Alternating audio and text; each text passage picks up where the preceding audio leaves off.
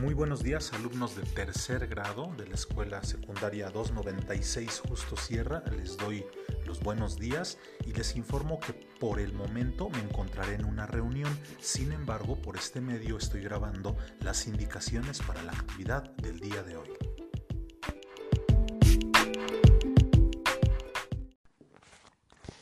El día de hoy tenemos como parte de sus actividades para tercer grado, y solamente es para los muchachos de tercer grado, un trabajo que está relacionado con algo que ustedes han estado haciendo y que ya conocen. Es el ensayo.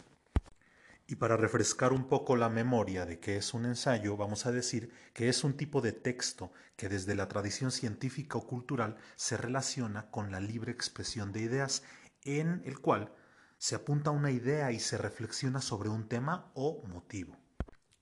Para fines prácticos, eh, vamos a señalar que el ensayo es un texto en el que se exponen ideas y pensamientos con una mezcla entre un componente eh, estético, y artístico, literario y otro científico, académico, cuyo objetivo es la reflexión en el ámbito del conocimiento. Como ustedes ya saben, el ensayo pertenece a un subgénero literario. Esto quiere decir lo siguiente. Los géneros literarios son la forma en cómo están divididos los diferentes textos. De esta manera eh, se pueden separar de acuerdo a su contenido y estructura. De acuerdo a su contenido y estructura existen diferentes géneros. Estos géneros literarios se dividen en, vamos a recordar, género lírico, épico y dramático. Estas primeras tres divisiones de los géneros literarios nos permiten tener una mejor estructura para comprender, eh, vaya, cómo están divididos. En este sentido, quiero aclarar que eh, esta división, que es una división resumida y es una división simple de los tres géneros literarios que acabo de comentar, eh, no es la única y esta se puede extender un poco más. Sin embargo, para fines prácticos nada más vamos a hacer mención por el momento de estos tres eh, géneros literarios. Género lírico, eh, género épico y género dramático. Y ahí, en ese, eh, después de esas tres breves géneros literarios, un poco resumido, vamos a agregar uno más. Como ustedes saben, a este género que vamos a agregar eh, le solemos llamar el género didáctico. Y dentro del género didáctico se encuentra el ensayo.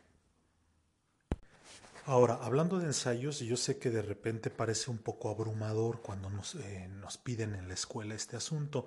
La exigencia de escribir un ensayo puede eh, ser para ustedes como estudiantes una experiencia angustiante ocurre primero por eh, a veces la falta de conocimiento de los elementos eh, básicos o formales que constituyen el cómo escribir un ensayo, pero además cuando en la misma escuela se les presentan ensayos de grandes escritores y ustedes ven y dicen, bueno, esto está muy bien escrito, nada más que creen ustedes que es demasiado trabajo, demasiado complicado que ustedes lo hagan. Y déjenme decirles que eso es eh, una idea a veces equivocada. Los ensayos son escritos sencillos sobre lo que las personas piensan. Lo que ustedes van a hacer es practicar. Si bien les voy a pedir que hagan un ensayo, esto también debe de servir para que ustedes vayan practicando su forma de expresión escrita. No se angustien, esto tiene elementos básicos de cómo se debe desarrollar. Ok, vamos a comenzar y voy a tratar de ser breve, claro y, este, y, muy, y muy puntual. Miren, un ensayo, ante todo, es una forma de exponer lo que pensamos.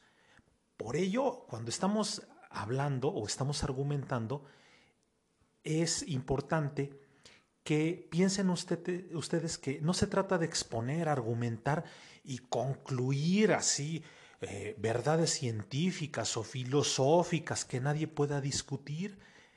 El ensayo es un punto de vista sobre algo, como eh, una forma de pensar. El ensayo se pone un, eh, o supone, mejor dicho, un punto de vista sobre el escritor o del escritor lo que está pensando. No les debe de preocupar. Tres reglas básicas para seguir en la escritura de un ensayo es que debe de ser sencillo, claro y preciso. ¿De acuerdo? No divaguen tanto y vayan directo a lo que ustedes están pensando. Los pasos para redactar un ensayo serán los siguientes. Fíjate bien. Número uno, propósito. El primer paso antes de comenzar a redactar es ponerse un propósito, un objetivo. ¿Qué van a decir? ¿De acuerdo? Número dos, vamos a llamarle banco de ideas. Nadie nos va a dictar lo que nosotros vamos a escribir o lo vamos a copiar. Tiene que salir de nuestra forma de pensar.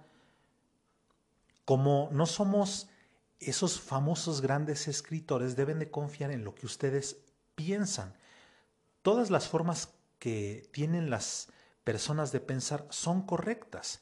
Digo, salvo las personas que son eh, malintencionadas, ¿no? Que están buscando hacer daño. De ahí en fuera, todas las personas tienen ideas correctas, ¿de acuerdo? Su forma de pensar es correcta.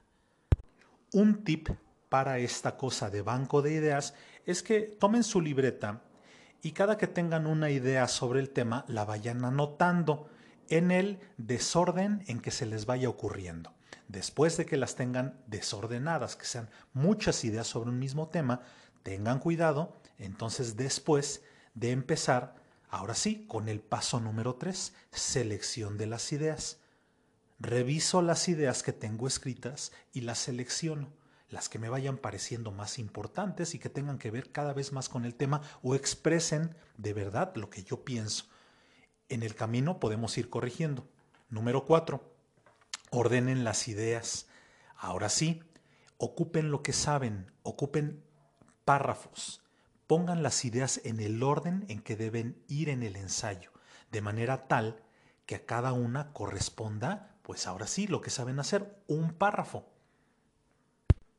Los párrafos, divídanlos. Si salen varios párrafos, excelente, está muy bien. Vayan separando sus párrafos de acuerdo al orden de, del argumento que vayan teniendo. Ya saben, inicio, desarrollo y desenlace.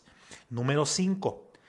Redacten un borrador. Ya que tienen sus ideas acomodadas, espero que me vayan siguiendo más o menos. Entonces, repito, eh, piensen por favor qué es lo que van a hacer, tengan un propósito, hagan un banco de ideas, o sea, varias ideas escritas, seleccionenlas, acomódenlas en un párrafo, después los párrafos eh, acomódenlos en inicio, desarrollo y desenlace, y después redacten un borrador.